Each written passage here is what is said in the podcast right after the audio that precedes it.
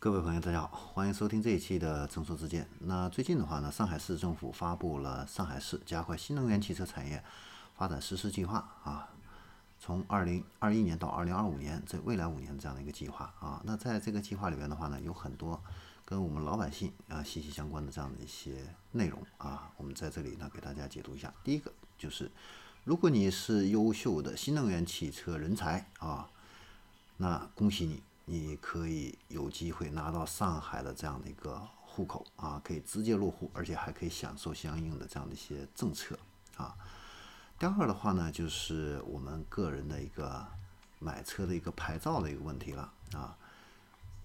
那在这个政策里边的话呢，如果说是你在二零二三年啊。开始买这个插电式混合动力，还有这个增程式汽车呢？对不起，没有这个免费的新能源汽车牌照了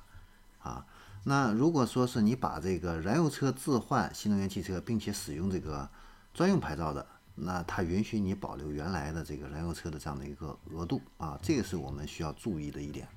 为什么要制定这样的一个政策的话呢？就是因为上海市政府呢，期望能够在二零二五年的时候啊。新能源汽车的一个销量能够达占到这个，呃，纯电动汽车的一个销量能够达到一个百分之五十啊，所以呢，它是鼓励购买纯电动汽车啊，混动汽车啊，上海市政府都不是很鼓励了。现在啊，这个是我们需要注意的一点。第二个的话呢，就是对于企业来说啊，比较有用的一个信息的话呢，就是如果你是在临港啊做这个新能源。这个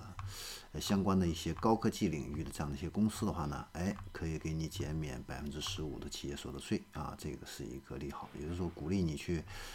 呃这个临港地区呢去呃投资啊。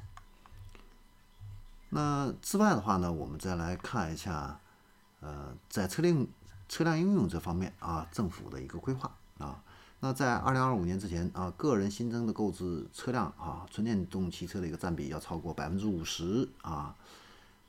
那公交车、巡游出租车啊，这个党政机关的车辆啊，中市中心城区的载货汽车、邮政用车啊，必须百分之一百使用新能源汽车。那国有的企业事业单位的公务车辆还有环卫车辆的话呢，新能源汽车的一个占比要超过百分之八十。所以啊，未来这个党政机关啊，这样的一些使用的这个新能源汽车量啊，购买比例会比较大啊。那其实经销商朋友的话呢，是可以去关注这一块的。另外一个就是网约出租车，新能源汽车占比要超过百分之五十啊。那燃料电池车这一块呢，是日本和韩国的强项啊。那中国也要发展燃料电池汽车啊，总量呢要突破一万辆，这是上海啊，总量要突破一万辆。好，那以上呢就是关于这个上海这边新能源汽车发展的这样的一个规划，我们进行了一个解读啊。我们下一期再见。